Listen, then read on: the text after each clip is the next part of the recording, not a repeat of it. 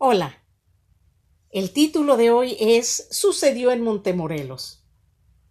En aquel entonces, alrededor de 1968-69, solo tenía 14 años de edad. Y mi mamá, junto con mi padrastro, me sugirieron ir a un internado adventista del séptimo día, a experimentar ese medio ambiente que ellos pensaron sería de mi agrado. A esa edad ni idea tenía de cuáles eran los fundamentos de esa fe.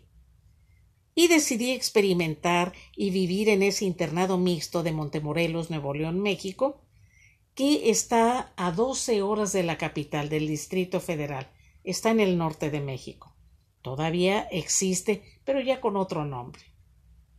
Traté de ambientarme y aunque percibía algo fuera de lo común en los pasillos y alrededores de los jardines de esa institución, me sentía rara. Pero no le di importancia.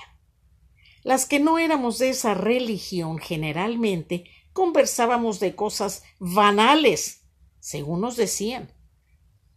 Y no llevábamos nunca con nosotros la Biblia, como los estudiantes que sí eran adventistas. Una tarde estábamos en nuestro cuarto, unas seis compañeras del internado, conversando de cosas de miedo sobrenaturales que sucedían o habían sucedido en esa institución. Realmente yo no les creí, ya que pensé que con tanta oración constantemente y Biblias por doquier, ninguna entidad malévola iba a querer aparecerse por ahí. Una tarde, Techa nos platicó que se quedó sola en el dormitorio mientras todos los estudiantes del internado, tanto hombres como mujeres, estaban en la iglesia. Ella se escondió en el closet para no asistir al servicio sabático. Su cuarto estaba cerca de la puerta de entrada, la cual estaba cerrada. Pero ella oyó que alguien tocaba el vidrio.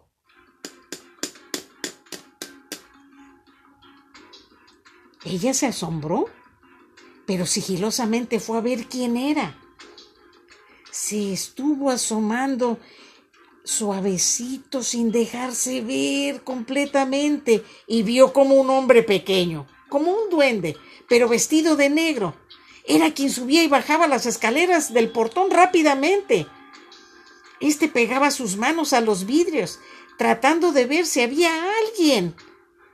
Tencha se puso muy nerviosa y corrió a su cuarto a encerrarse y taparse con su frazada, porque los toquidos eran cada vez más fuertes y más insistentes. Pero de pronto pararon y se empezaron a escuchar las voces de los estudiantes que ya regresaban a sus respectivos dormitorios. Tencha contó que jamás dejó de asistir a ningún servicio religioso, no por convicción, sino por miedo. Entonces Tere nos platicó que un día no se sintió nada bien, pero ella se le dio el permiso de permanecer en su cuarto. Y Tere fue a tomar un regaderazo, a ducharse y escuchó que alguien se acercaba. Pensó que era alguna otra interna. Pero ¿cuál sería su horrible sorpresa? Que algo o alguien con brusquedad abrió la cortina donde ella estaba usando la regadera y no había absolutamente nadie. Aterrada se cubrió con la toalla, se resbaló, cayó por el pasillo, se incorporó, se volvió a resbalar y corrió hasta llegar a su cuarto. Dijo que nunca más se quedó sola en el dormitorio. Yolanda nos dijo que ella estaba dormida y sintió que alguien le jalaba la frazada destapándola. Ella pensó que le estaba alguna interna le estaba jugando alguna broma. Pero al abrir los ojos no vio a, nada ni a nadie, solo oscuridad y un peso grande encima de sus pies. Y comenzó a gritar.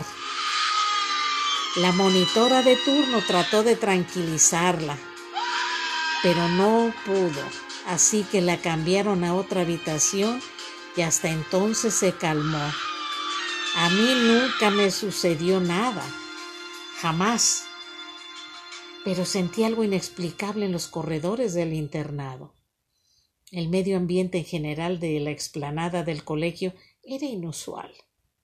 Así que cuando me expulsaron por irme a bailar, me sentí muy aliviada y aunque perdí el semestre, nunca tuve que volver a ese indeseable sitio en donde se escondían cosas extrañas en los solitarios pasillos del internado y en medio de las sombras del colegio. Siempre agradecida por su tiempo y les invito a estar pendiente de la próxima narración. Hasta la próxima.